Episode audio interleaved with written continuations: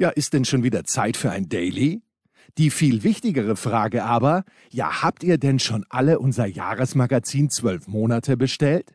Es ist bei aller Bescheidenheit großartig geworden. 28 Interviews mit Weltmeistern, Olympiasiegern, Legenden und sogar unseren Lieblingsgastwirten.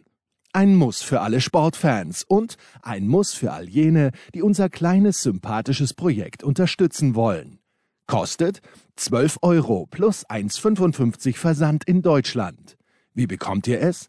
Einfach Mail mit eurer postalischen Adresse an steilpass@sportradio360.de schicken. Zwölf Monate. Unser Jahresmagazin. Ausgabe 3. Jetzt bestellen unter steilpass@sportradio360.de. Attention. Das sind die Daily Nuggets auf Sportradio 360.de.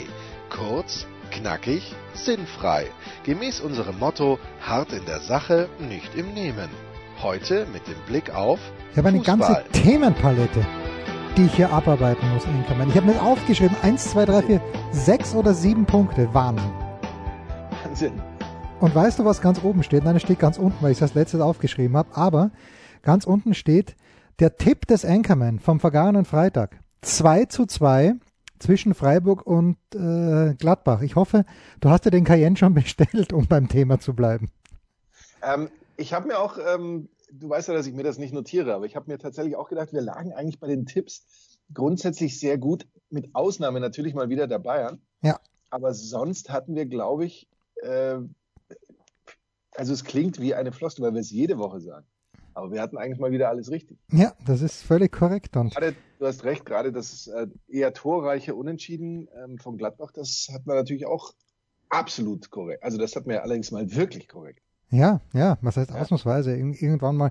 Ja, ausnahmsweise hat keiner gesagt. Naja, nein, um Gottes Willen. Und ich hatte ja komplett vergessen, weil ich dir auch nicht zuhöre, dass du, ja. dass du am Samstagabend den FC Chelsea gegen Leeds United und du hast eine grandiose Marcelo Bielsa-Geschichte zu erzählen begonnen. Zu diesem Zeitpunkt bin ich übrigens gerade eingestiegen, weil ich dir nicht, ich wie gesagt, eingeschlafen. nee, da bin ich, da bin ich gerade von irgendwo hergekommen, weil ich natürlich komplett vergessen hatte, dass du kommentierst und ähm, äh, es wurde gefordert, dass du die Geschichte fertig erzählst, aber mich dünkte im Halbschlaf, du hast sie doch fertig erzählt, oder nicht? Ich glaube, ich habe sie so weit zu einem Ende gebracht, dass für alle Seiten. Dass für alle was dabei war ja, und das und, und ausreichend ist, damit jeder eigentlich auch beruhigt schlafen kann, ohne dass er denkt, okay, wie ging das denn weiter? Ähm, ich, ich weiß jetzt nicht. Kann, man könnte natürlich ähm, sagen, okay, wir erzählen die Geschichte jetzt exklusiv erstmal hier zu einem Ende. Weltexklusiv, alle, ja, ja. Und alle, die nicht Sportradio 360 Hörer sind, erfahren die eben erst, wenn ich das nächste Mal Leads habe, also circa nie ja, frühestens Herbst 2024, wenn sie zwischenzeitlich wieder ab und dann wieder aufgestiegen sind. Ja, das und ähm, je nach, man weiß ja auch nie, wie, wie Rechte und Verträge und so weiter. Ah, ja, stimmt, stimmt, ja. Weiterentwickeln. Also ja. insofern, ähm, aber die, die, Geschichte ist eigentlich tatsächlich, sie war eigentlich schon fast bei dem Ende. Es ging ja darum. Anrufbeantworter, äh, oder? Er ist nicht hingegangen. Genau, und, dass, ja. dass der Sportdirektor Viktor Orta ähm, eben ja fast aus einer Laune heraus mit äh, dem, dem Präsidenten, dessen Namen ich da schon kaum hingekriegt habe und den, den ich jetzt wahrscheinlich auch kaum hinkriege, Radri, Radrizani. Radrizani. Radri, Radrizani. Ist ja eigentlich gar nicht so schwer. Ähm, Bemühe dich ein bisschen. Jetzt wäre aber wirklich, es ist gerade mal, es ist noch nicht mal die erste Stunde. Bei, bei Schaksche hier, jetzt kriege ich es auch raus. Die letzten Wochen habe ich gekämpft damit, ja. und äh, aus, aus einer Laune heraus haben sie sich gedacht, also eigentlich wäre dieser Marcelo Bielsa, das wäre eigentlich genau der, der, Trainer, den wir hier gerne hätten, weil der lässt den Fußball spielen, den wir gerne hätten und so weiter. Ja, aber den kriegen wir nie, der kommt doch nie zu so einem Zweitligisten. Aber weißt du was, ruf ihn doch mal an. Dann ruft er also an, spricht ihm auf die Mailbox. Ähm, am nächsten Tag ruft dann äh, Bielsa zurück und ist absolut vorbereitet. Kennt jeden Spieler, hat eine klare Vorstellung, ähm, äh, was er verändern will, spielerisch und auch äh, so von, von anderen Trainingsinhalten und so weiter, hat zehn Leads-Spiele schon geguckt als Vorbereitung und dann treffen sie sich in Buenos Aires. Dieses Treffen dauert zehn Stunden. Ich dachte zehn Minuten. Zehn Minuten wäre geil gewesen, dass er nach das, zehn Minuten schon weiß, äh, er ist es. Oder nach fünf, einfach fünf Minuten ihnen kurz klar gemacht hat, pass mal auf, Pressing, Laufen, Attacke, ähm, das, das ist so mein, äh, mein, mein Stil. Dauert zehn Stunden, wahrscheinlich in diesen zehn Stunden, das, das ist nicht ganz präzise überliefert. Hat wahrscheinlich Bielsa acht bis neun Stunden doziert über, wie er spielt, vielleicht sogar jeden einzelnen Spieler genannt und gesagt, nee, den, mit dem geht's wahrscheinlich nicht weiter, aber den und dann holen wir vielleicht hier noch den und das müssen wir machen. Der Typ ist im Grunde ein absolut überragender, ähm, absoluter Vollnerd natürlich. Ich dachte, dass du jetzt sagst, da in diesen zehn Stunden hat Marcelo Bielsa neun Stunden 58 durchgeraucht, aber das wäre ja Cesar Luis Menotti gewesen. Ja, ja also ähm, nee, eher durchgestanden vielleicht, weil er ist ja, ist ja mit, seinem, mit seinem Rücken einer, der, der jetzt nicht so auf einem klassischen Stuhl sitzen kann, meines Wissens. Ach was, hat er Rücken? Ja, ich frage mich, frage mich, ob das auch der er hat Grund Vertrag ist. und Rücken. Er hat Vertrag und Rücken. Er wäre übrigens auch äh, Vertrag, aber vielleicht keinen Rücken hat, aber aufrecht, also stehen kommentiert ist Götzi, den ich vor kurzem besucht habe.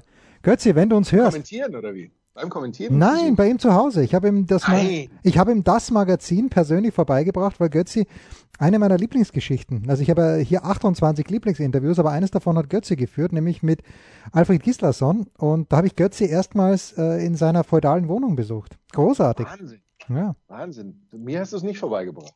Ja, weil du ja auch äh, auf den Landsitz gezogen bist und äh, Hier liegt übrigens Schnee.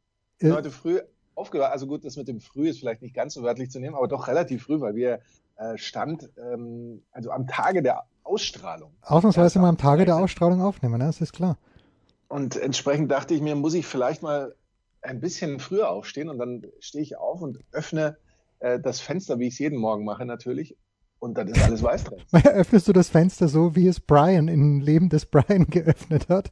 Derart da schwungvoll bin und derart so textsicher. Ja, aber der macht's Da bin nicht. ich nicht textsicher. Ja, ja, aber er, er macht's ja unbekleidet und er reißt dann so richtig das Fenster auf, wie wir es halt beim, ähm, beim Fußballlehrgang, beim Trainerlehrgang, beim bayerischen Fußball. Das Einzige, was ich mir gemerkt habe, ist doch schon länger her. Aber man soll den Kopfball so machen, als ob man äh, das Fenster mit beiden Händen aufreißt und den Kopf dann durchsteckt. Du, dann kannst du dir das bildlich vorstellen. Du stehst vor zwei, Fen vor zwei Fensterläden, ja. damals noch. Du reißt das Fenster und in dem Moment, wo du das Fenster aufreißt, geht der Kopf zwischendurch und genauso sollst du den Kopfball treten. Ha! Aber, aber falle ich dann nicht aus dem Fenster, wenn ich das Fen also wenn ich andersrum das Fenster so öffne, wie ich einen Kopfball mache? Ja, das ist korrekt. Das ist korrekt. Deshalb sollst, deshalb sollst du es auch so öffnen wie Brian, nur dass, dass deine Jünger, die ja viel mehr sind, und damit bin ich mitten Ja, im. Magazin. Ich bin mitten im Magazin, also bestellt es bitte. Steilpass at sportradio360.de Es sind noch massig, wirklich massig Magazine da. Und ähm, ich finde, also kostet 12 Euro plus 1,55. Äh, Sonderangebot gilt nach wie vor für 15. Aber äh, ich, ich kriege ja nicht nur bitte einmal das Magazin, sondern die Leute bedanken sich, was ich sehr nett finde, für unsere Arbeit und dann natürlich ganz besonders für ähm, für das Daily.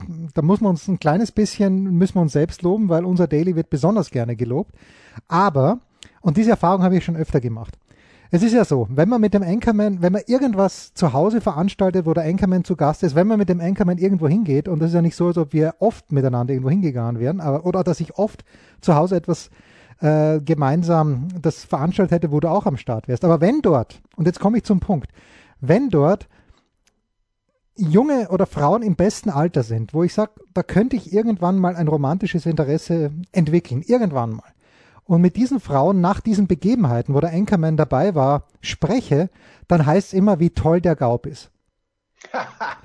Und genau das Gleiche ist der Tenor bei den lieben Nachrichten, die uns erreichen unter steilpass.sportradio360.de bei der Bestellung des Magazins. Da wird nämlich geschrieben, und besonders liebe Grüße und wie toll ist der Gaub. Und das stimmt, ja, er ist toll. Einer hat sogar gesagt, der Gaub ist ein Liebling. Oder ist mein Liebling. Ich kann mich nicht mehr erinnern. Ich fürchte nur, dass es ein Mann war. Aber auch da sind wir überhaupt nicht wählerisch.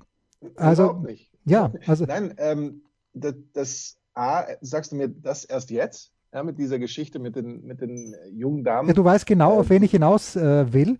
Und B, und doch, B ist ja. es ja tatsächlich so, dass äh, ich jetzt ein bisschen enttäuscht bin, dass keiner geschrieben hat, ich möchte den Gaub heiraten. Also jetzt vom, Na, von kind, kind, Hörern. kind von Gaub ist Standard. Sehe ich eigentlich in, sehe ich Das- in jeder Heftbestellung.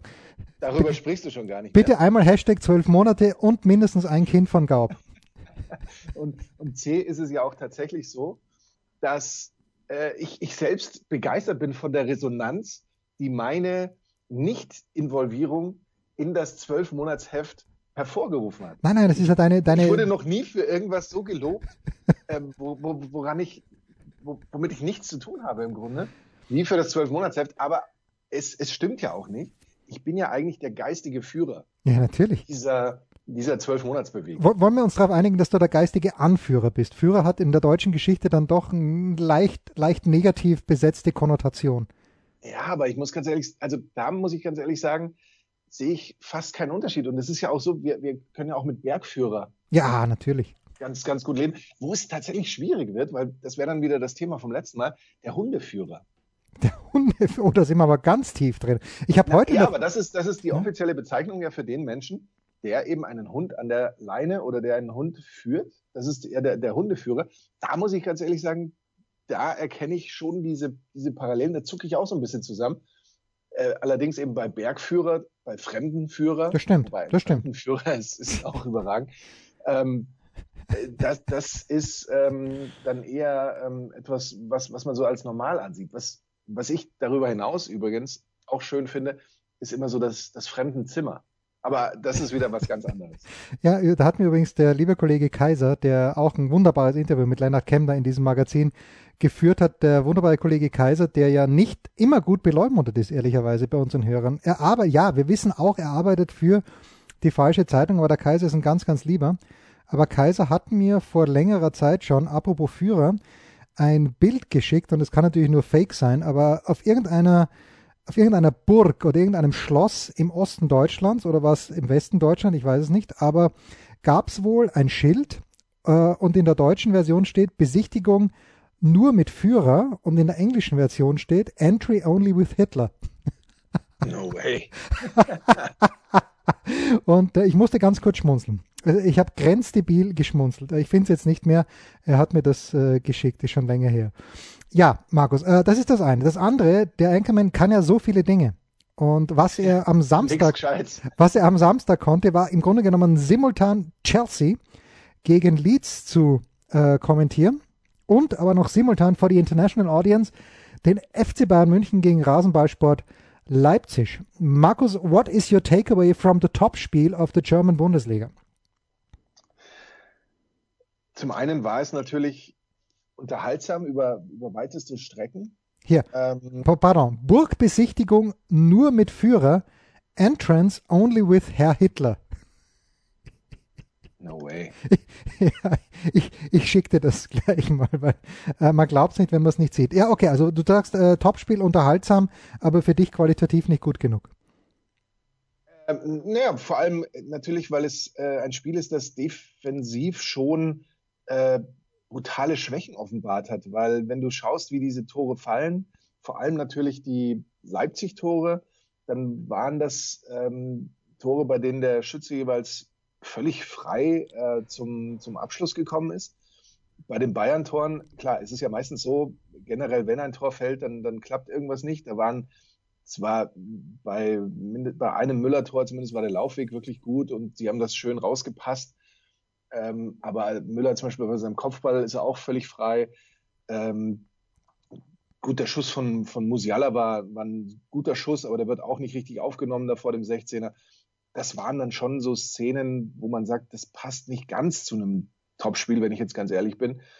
Äh, und äh, ich wollte jetzt eine, ich wollte jetzt noch ganz kurz eine Statistik raussuchen, aber wie das immer so ist, in dem Moment, ähm, naja, ich suche natürlich hier gerade auch bei der zweiten Liga, das wird ein bisschen schwierig, ähm, erstaunlicherweise. Soweit sind wir dann noch nicht.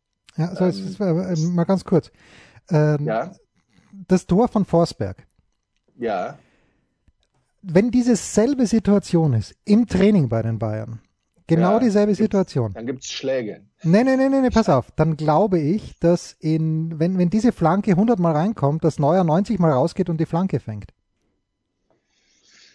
Hm, ich glaube, dass in dem Moment Neuer aus seinem Augenwinkel so viele rote Spieler sieht, dass er sich denkt, dass die das ähm, wahrscheinlich klären. Aber du hast im, im Grunde ja natürlich insofern recht, als äh, der, ähm, Forsberg, als er, glaube ich, köpft, vielleicht wirklich nur 4,50 Meter ja. vom Tor entfernt ja, ist. Man müsste da nochmal vielleicht genauer checken, ähm, den, den Winkel, den die Flanke nimmt, weil die Flanke relativ knapp außerhalb des 16ers nur geschlagen wird, meiner Erinnerung nach. Also das ist sicherlich so eine, so eine ähm, grenzwertige Geschichte, aber ein, ein sicherlich auch durchaus wertiger Punkt. Was ich sagen wollte noch, ist, dass ähm, beide Mannschaften eben äh, fünf äh, Abschlüsse in der ersten Halbzeit hatten, dann die Bayern vier in der zweiten, Leipzig zwei in der zweiten. Also es ist jetzt auch nicht so, dass man sagt, es war ein brutales Spektakel, ähm, das jetzt diese sechs Tore rechtfertigt. Und es gibt ja Menschen, die diese Expected Goals Statistik ähm, lieben. Es gibt andere, die sagen, damit kann keiner was anfangen. Aber so rein vom Erwartung, von der Erwartung her hätte das Spiel, glaube ich, auch so eher so 1-1 ausgehen sollen was dann auch vielleicht mehr darüber sagt, also so, so die, die absolute Euphorie, dass dieses Spiel so ein, ein Wahnsinnsspektakel und sowas war, merkst du schon, die teile ich nicht hundertprozentig. Ja, auch weil um, Leipzig. Um mal, diesen, um mal deine Frage auch tatsächlich zu einer Antwort zu bringen. Ja, also ich, ich fand Leipzig viel zu passiv nach dem 3-2. Die haben sie nur mal hinten reingestellt und dann ganz, ganz schlampig rausgespielt. Haidara, also ein bisschen mit Hacke und äh, das, das äh, hätte man besser machen können. Aber für mich der Mann des Spiels war der Schiedsrichter, ehrlicherweise, der für mich nur einen Fehler begangen hat. Das war, er gibt, glaube ich, Mukele die gelbe Karte, die, wenn man sich's im, kann man geben, keine Frage. Aber dass er eine Minute später Boateng für ein Foul, das ich als ein kleines bisschen härter erachte, nicht die gelbe Karte gibt, habe ich nicht verstanden. Aber ansonsten, wer war nochmal der Schiedsrichter? Das war so ein junger Kerl. Aber ansonsten fand ich, dass der das überragend und ich dachte, ich bin in der Premier League. Ich dachte, ich bin bei Chelsea gegen Leeds, weil er hat wirklich so hart spielen lassen und dass dann manche Spieler wie in Kunku auf die Gefahr, dass der auch nie mehr aufsteht. Aber das, das, fand ich echt stark, weil da waren ein paar Szenen dabei. Ich erinnere mich, da, der Goretzka möchte den Ball mit der Brust stoppen. Von hinten kommt ein Leipziger daher, schiebt Goretzka an. Der Ball geht von Goretzkas Brust ins Aus und es gibt Einwurf für Leipzig. Und in jedem mhm. anderen Bundesligaspiel hätte es hier wahrscheinlich Freistoß für die Bayern gegeben. Fand ich echt gut. Hat mir gut gefallen. Wer war nochmal der Schiedsrichter? Ich habe es natürlich überhaupt nicht Daniel Siebert. Ah ja, okay. Daniel Siebert ja, war der Schiedsrichter. Fand, fand ich grundsätzlich auch. Und gerade das sind auch diese ähm, Fouls, die für mich zu oft gepfiffen werden, wenn vor allem natürlich in dem Fall ein Stürmer normalerweise den Ball mit dem Rücken zum Verteidiger nur annehmen will oder prallen lassen will. Der Verteidiger nimmt Tuchfühlung zu ihm auf, wie das auch das eine Mal Goretzka mit Mukiele macht der Stürmer geht zu Boden und der ähm, er kriegt immer den Pfiff. Egal, ob es, ob es wirklich nur ein, ein Kontakt ist und man, man spricht dann immer gerne davon und sagt, äh, Fußball ist ein Kontaktsport. In, in der Situation ist kein Kontakt erlaubt. Im Gegenteil, es ist eher so, wenn der Stürmer noch den Buckel in den Verteidiger reinmacht, kriegt er auch immer das Foul, auch wenn der Verteidiger nur versucht, hoch den Ball wegzuköpfen. Das ist etwas, was mich eigentlich immer wieder stört. Und da hast du völlig recht. Gerade diese Situation hat er im Normalfall laufen lassen. Fand ich äh, auch gut, auch wenn ähm, ich, ich, immer noch nicht so ganz verstanden habe, warum sich Mukiele da an der Hüfte irgendwie, ähm, auch noch nach der, nach der Pause hat er immer noch so ein bisschen äh, den wackeligen Schritt drauf gehabt und äh, Goretzka hat sich da erkundigt, äh, ob es ihm gut geht. Weil eigentlich war das ja nur so ein, so ein Hüft-auf-Hüft-Kontakt, aber gut, das kann natürlich manchmal auch knöchrig sein. Tja, ja. Mukiele, sagen wir mal so, wenn Mukiele für 3,50 Euro aus Leipzig weggeht, dann äh, werde ich ihm keine Tränen nachweinen. Ich bin, bin kein Fan von Mukiele. Der, ich, Upamecano, dem werde ich nachweinen, wenn er nächstes Jahr bei Bayern spielt. Aber Mukiele not so much. Gut, kurze Pause und dann äh, geht's weiter in unserem Daily. Heute läuft's gut, finde ich.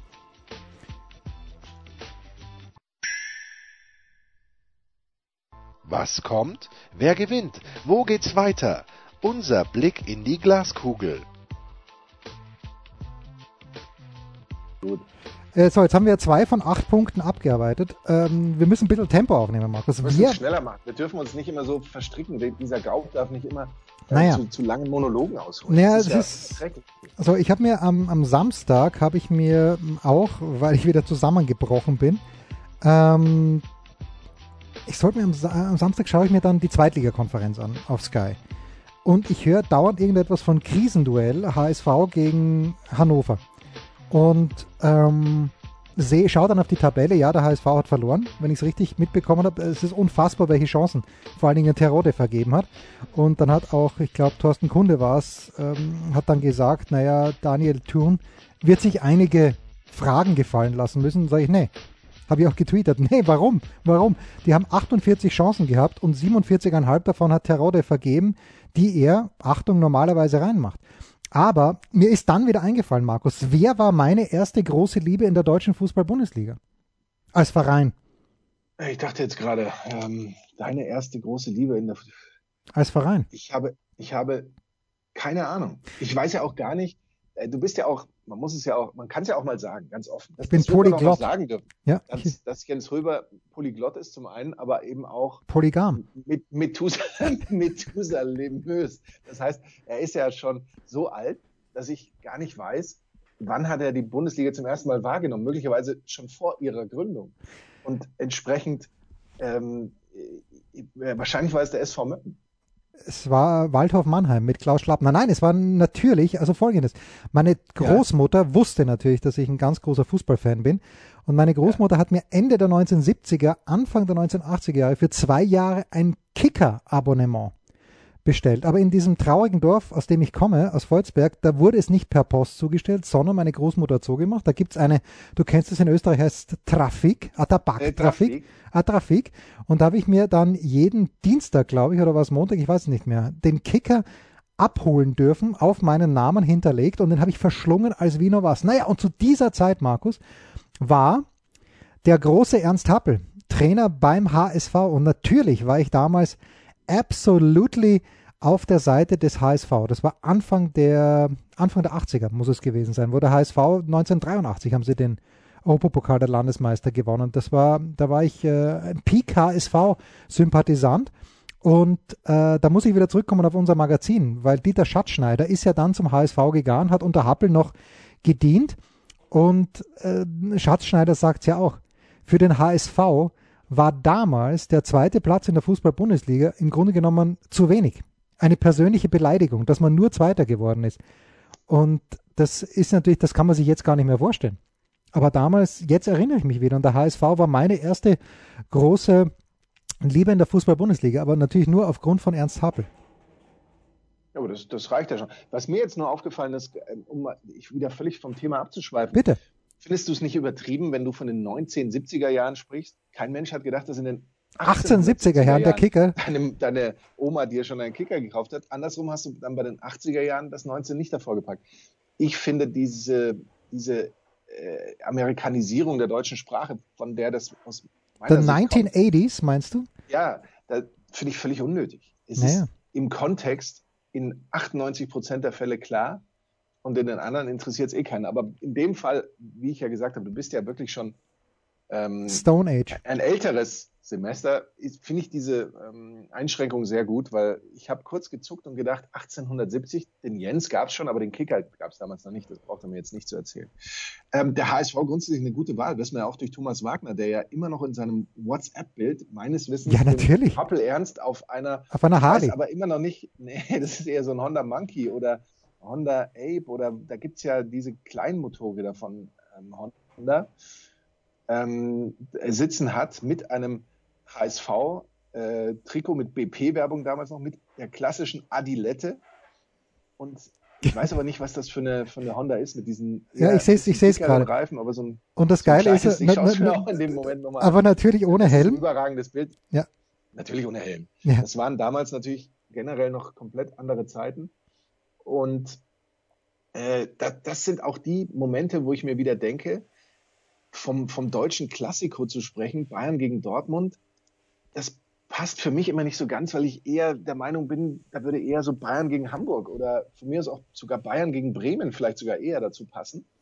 Ja, aber, aber, aber Bremen, gut, Bremen aber das, hat, das hat sich ja irgendwie erledigt, finde ich, die letzten Jahre. Weil Bremen, gut, jetzt haben sie 1-1 gespielt in München.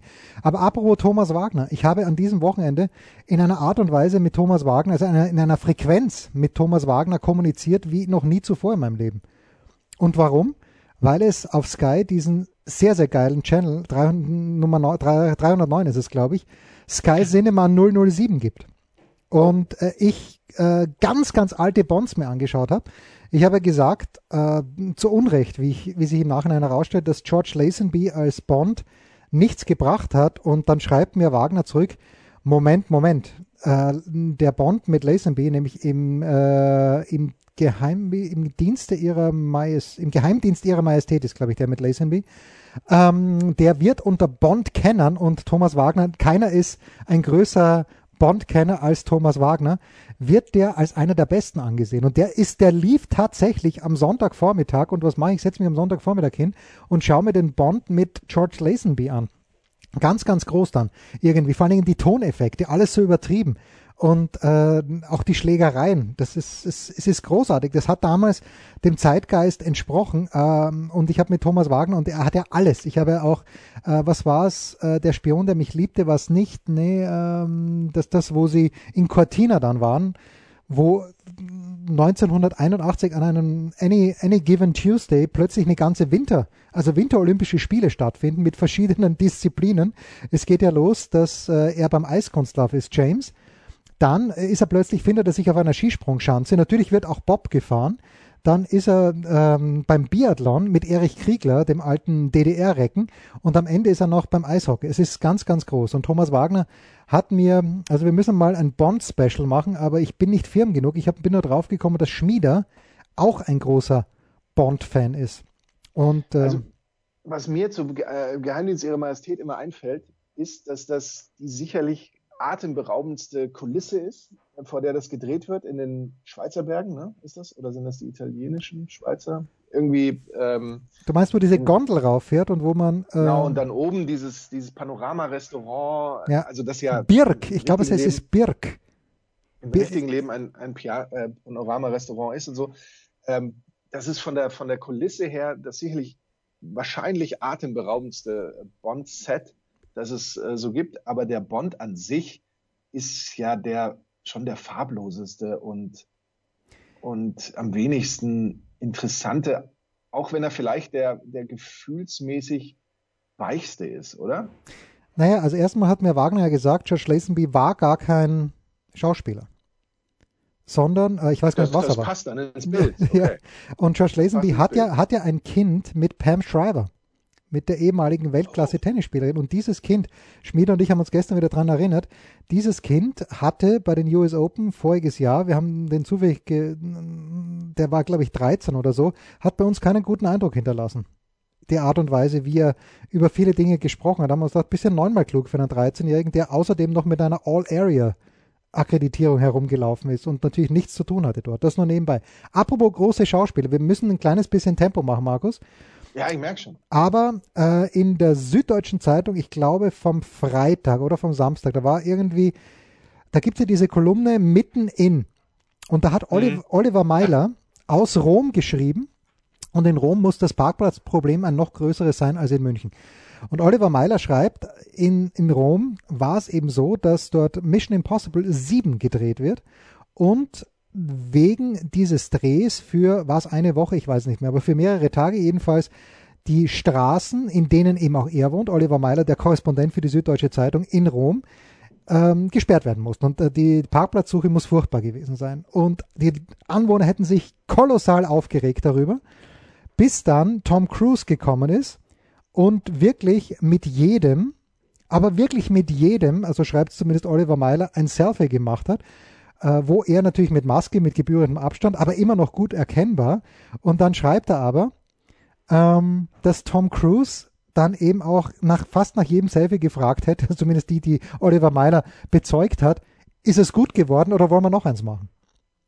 Und das ist so groß. Ich weiß, Tom Cruise ist äh, wahrscheinlich vielleicht sogar zu Recht schlecht beleumundet über diese ganze Scientology-Scheiße. Auf der anderen Seite, wenn ich sehe, äh, was in Deutschland auf manchen Demonstrationen gerade abgeht, dann sage ich einmal für mich Scientology bitte, bevor ich mit diesen Spacken was zu tun habe. Aber das ist ein anderes Thema. Aber ich habe dir die Tom Cruise-Geschichte schon erzählt. Ich erzähle sie dir nochmal. Kannst du dich an meine Tom Cruise-Geschichte erinnern? Nein, jetzt erzähl sie, erzähl sie doch nochmal.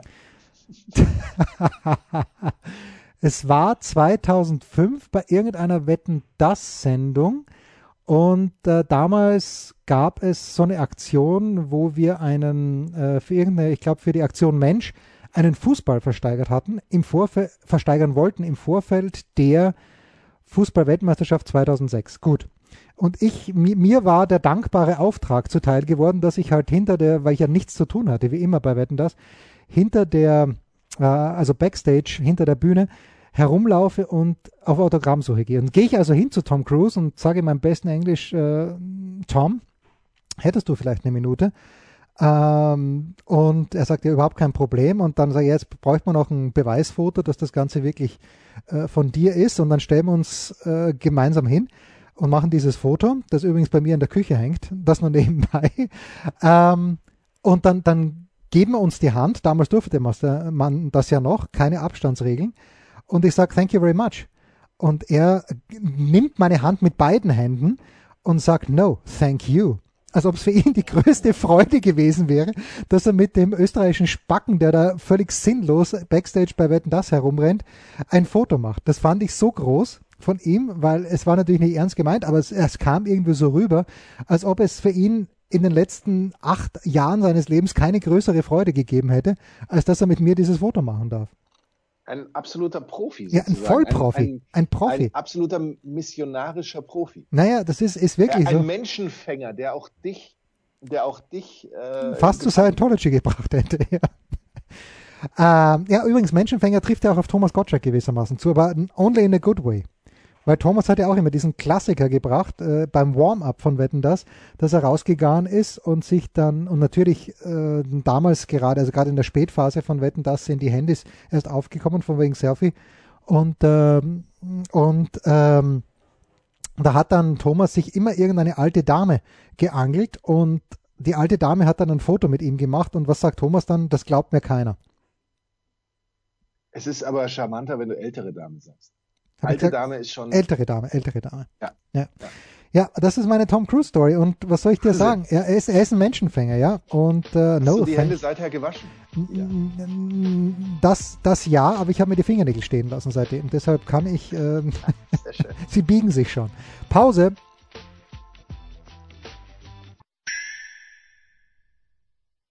Der Passgeber, der Eigentorschütze, der King of the Road unsere Mitarbeiter der Woche. So, äh, Mitarbeiter der Woche, Markus. Ich muss ein bisschen ausholen. Du kannst dir noch überlegen, wer der Mitarbeiter der Woche ist. Mein Mitarbeiter der Woche ist Dan Labertard. Ähm, Natürlich. Äh, und eigentlich ist es die Dan Labertard Show. Also ich gebe einen, einen multiplen Preis in diesem Preis in diesem in dieser Woche aus. Da gehört äh, Stu Gatz dazu, da gehört der Producer Mike Ryan dazu, da gehört Guillermo dazu, der, den alle Billy nennen. Da gehört ähm, ähm, Greg Cody natürlich dazu und sein Sohn Chris Cody. Und Dan Labertard, ich habe das so nebenbei erfahren. Dan Labertard wird von ESPN rausgeschmissen oder der Vertrag wird nicht verlängert, was weiß ich, ab 4. Januar. Und wer jetzt einsteigt bei Dan Labertard, man kann sich das natürlich anhören, der ist zu spät dran. Also dieser Bandwagon ist definitiv abgefahren, weil man versteht es jetzt nicht mehr. Man musste die Genesis dieser Sendung mitverfolgt haben. Man musste mitverfolgt haben, dass Dan Labertard, ich glaube, es war ein Flugzeug oder war es ein Billboard, ähm, ähm, gemietet hat, um LeBron James eins auszuwischen ich glaube, es war ein, Flugzeug, das dann so, oder was ein, äh, was ein Plakat. Jedenfalls irgendwie äh, stand dann, stand etwas drauf, was äh, LeBron James nicht sehr gefreut hat, nachdem der aus Miami weitergegangen ist, nämlich You're Welcome. Ähm, und Dan Lebertard hat dieses ganze Sportradio auf ein komplett neues Level gehoben, weil es ihn komplett gelangweilt hat, darüber dis zu diskutieren, ob die New York Jets besser damit bedient sind, so wie gestern, dass sie gegen die Raiders gewinnen oder dass sie verlieren, äh, nur damit sie den Number One Pick bekommen. Das hat die überhaupt nicht interessiert. Was ihn interessiert hat, war, ob, wenn Arsene Wenger oder wenn Sir Alex Ferguson in der Kabine von Manchester United einen Schuh nach David Beckham geschmissen hat, welche Marke dieser Schuh war. Und da hätte er wahrscheinlich einen Test ausgerufen, wo er dann sich einen Nike-Fußballschuh, einen von Adidas, einen von Reebok, einen von Umbro, wer auch immer noch Schuhe macht, und hätte diesen Test dann selbst durchgeführt. In der Show wahrscheinlich hätte gesagt, okay, hoffentlich hat Sir Alex Ferguson mit dem Schuh dieser Marke geworfen. Und nur als, als Beispiel, vergangene Woche gab es eine halbstündige Diskussion darüber. Und die Frage geht jetzt an dich. Also mein Mitarbeiter der Woche ist Dan Leiberthalter, aber die Frage geht an dich, Markus. Ja. Welches Tier, und man war sich nicht einig drüber, weil die offizielle Version hat auch mich geschockt. Welches Tier ist Goofy? Welches Tier ist Goofy? Goofy ist doch eigentlich ein Hund. Ja, eben nicht. Er ist nicht ein Hund? Eben nicht. Was ist er dann? Eine Kuh. Goofy ist eine Kuh? Goofy ist. Na, die, die Clarabella ist eine Kuh. Ja, eben. Eben. Boah, dass ich den Namen jetzt von Clarabella weiß, das macht mich wieder fertig. Das ist ja kein Wunder, dass in meinem Kopf, äh, wenn da so viel Unsinn ist äh, für, die, für die relevanten Dinge, aber möglicherweise ist das ja genau das Relevante, kein Platz mehr ist. Goofy ist eine Kuh. Ich habe nicht nachgegoogelt, aber Dan Lebertard und äh, seine ganze Crew sind natürlich auch davon ausgegangen, dass Goofy ein Hund ist. Und also Pluto ist natürlich ein Hund. Das, das kommt natürlich vielleicht dann ja, ja. erschwerend hinzu. So, Goofy Character und äh, Goofy ist angeblich nach, auf, äh, nach Goofy äh, Tier. So. Also er ist 1932 erstmals unter dem Namen Dippy Dog, also Dog mit D-A-W-G. Ja, das, das habe ich jetzt auch gerade, ja. Vor, vor, vorweggenommen. Der verdrehte Hund sozusagen erschien. Ähm, Goofy ist ein Hund, steht hier bei ORF, äh, ö3.orf. Nein, nein, nein, Moment, ja, ich habe genau die gleiche Seite. Ist Goofy der beste Fra Freund von Mickey Mouse ein Hund oder ist er eine Kuh? Oder ist er gar keines von beiden? Ja. Und äh, Lebertard, die sind ihm so weit gekommen, dass ähm, er ist kein Hund, Pluto ist ein Hund. Goofy scheint zu der Familie äh, der Hunde zu gehören, genauso wie ein Wolf kein Hund ist. Ich denke, Canis Goofus wäre da, er ist einfach Goofy. Also hier steht wieder, er würde zur Hundefamilie gehören. Ähm, also, aber Moment, in einigen, Moment, Moment. Ja. Clarabella Kuh ist, wie ihr Name andeutet, eindeutig eine Kuh. Ein Argument ja. für Anhänger der, Kuh, äh, der Goofy-Kuh-Theorie. Also ich kann ja nur eins nochmal ganz kurz sagen. Ich, ich schaue jetzt hier gerade Bildersuche ja. Ihr wisst ja, dass ich ähm, bei meiner Suche natürlich nur einer Seite vertraue und ähm, diese Seite äh, wird, wird Suche, von, von Querdenkern äh, betrieben. Ja, bitte.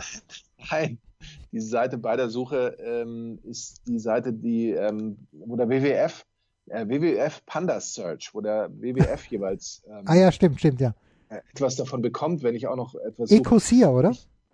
Ist es nicht und ich bin jetzt auf, auf Bildersuche gegangen und ganz ehrlich, ich, ich sehe ja hier äh, im Moment zwar nicht mehr so, aber schon sehr viele Kühe, äh, oftmals im Sommer. Und eine Kuh ist dem Goofy genau nicht ähnlich. Gerade so was die, was die Nase anbetrifft, was die Zähne, die da vorne rauskommen, gut, das sieht man bei dem Hund auch nicht so oft, aber ein Hund hat dann doch eher diese, diese spitzen Eckzähne, die, die bei Goofy zumindest so angedeutet sind. Also wenn Goofy eine Kuh ist, Jens, dann, dann wird es ganz schwierig für mich, weil dieses Trauma werde ich nicht überstehen. Also ich sehe ja hier zum Beispiel auch Spielzeuge ähm, und hier ist zum Beispiel auch ein Foto einer Kuh. Was dann bei Goofy fehlt, wäre ja so dieser, dieser Hörneransatz zum Beispiel. Eine Kuh hat auch, eine Kuh hat auch, nein, Jens, Goofy muss ein Hund sein. Lange Rede, kurzer Sinn. Ja, genau. Jetzt haben wir auch fünf Minuten drüber geredet. Sie haben gestern ja. eine halbe Stunde drüber geredet. Und äh, das, das Lustige war wirklich, dass sie, also ESPN gehört ja, wie man weiß, zum Disney-Konzern. Und dass sie ja wirklich drüber geredet haben, äh, von wegen, äh, dürfen sie jetzt da überhaupt, ähm, ja, dürfen sie überhaupt drüber sprechen, dass sie als Kinder Angst hatten, wenn sie nach Disney World gegangen sind, vor diesen ganzen, vor diesen ganzen Viechern, die da herum, weil die natürlich riesengroß sind, auch Mickey Mouse. Naja, gut. Was soll ich dir sagen, Markus? Das, das ist also meine Mitarbeiter der Woche und ich werde das sehr vermissen. Wie gesagt, es ist zu spät, dass ihr aufspringt jetzt auf den Bandwagon, weil ähm, man versteht es jetzt auch nicht mehr, diese ganzen Menschen, die da dabei sind. Äh, Roy habe ich vergessen. Roy Bellamy, der früher mal auch seine äh, Top Ten Liste gemacht hat. Also es ist ganz, ganz groß und ich werde es sehr, sehr vermissen. Aber Markus, dein, dein Mitarbeiter der Woche. Mein Mitarbeiter der Woche. Ähm, Jens, 478.000 Daily-Folgen waren nicht umsonst. Wenn Michel Lönneberger dann tweetet, ob das denn der ähm, Gaub 3000 ist, der da so gescheit daherredet, der im Opener zu den Daily Nuggets den Grammatikfehler immer und immer wiederholt. Denn da huldigen wir tatsächlich eines falschen der Genitivs. Nichtbeachtung, der Nichtbeachtung des Genitivs, genau. Und das ist noch nie jemandem aufgefallen. Und wir machen das und wir denken uns immer, wann fällt es endlich jemand auf? Und. Nikolai Berger ist es tatsächlich aufgefallen. Ich würde sagen, das berechtigt absolut zur Wahl oder zur Nominierung Mitarbeiter ähm, der Woche. Ich muss aber trotzdem sagen, dass ich das Ganze unter dem absoluten Schockerlebnis äh, nominiere, dass Goofy möglicherweise kein Hund ist. Ja, mit Recht, mit Recht. So, Ja. wir, werden, wir werden vielleicht ein neuen, neues Intro machen fürs Daily. Vielleicht. Wichtiger ist aber, dass ihr das Magazin kauft. Steilpass at sportradio360.de. Das waren die Daily Nuggets auf Sportradio 360.de. Versäumen Sie nicht alle anderen Podcasts aus unserer sympathischen Familienwerkstatt. Schon gar nicht die Big Show. Jeden Donnerstag neu.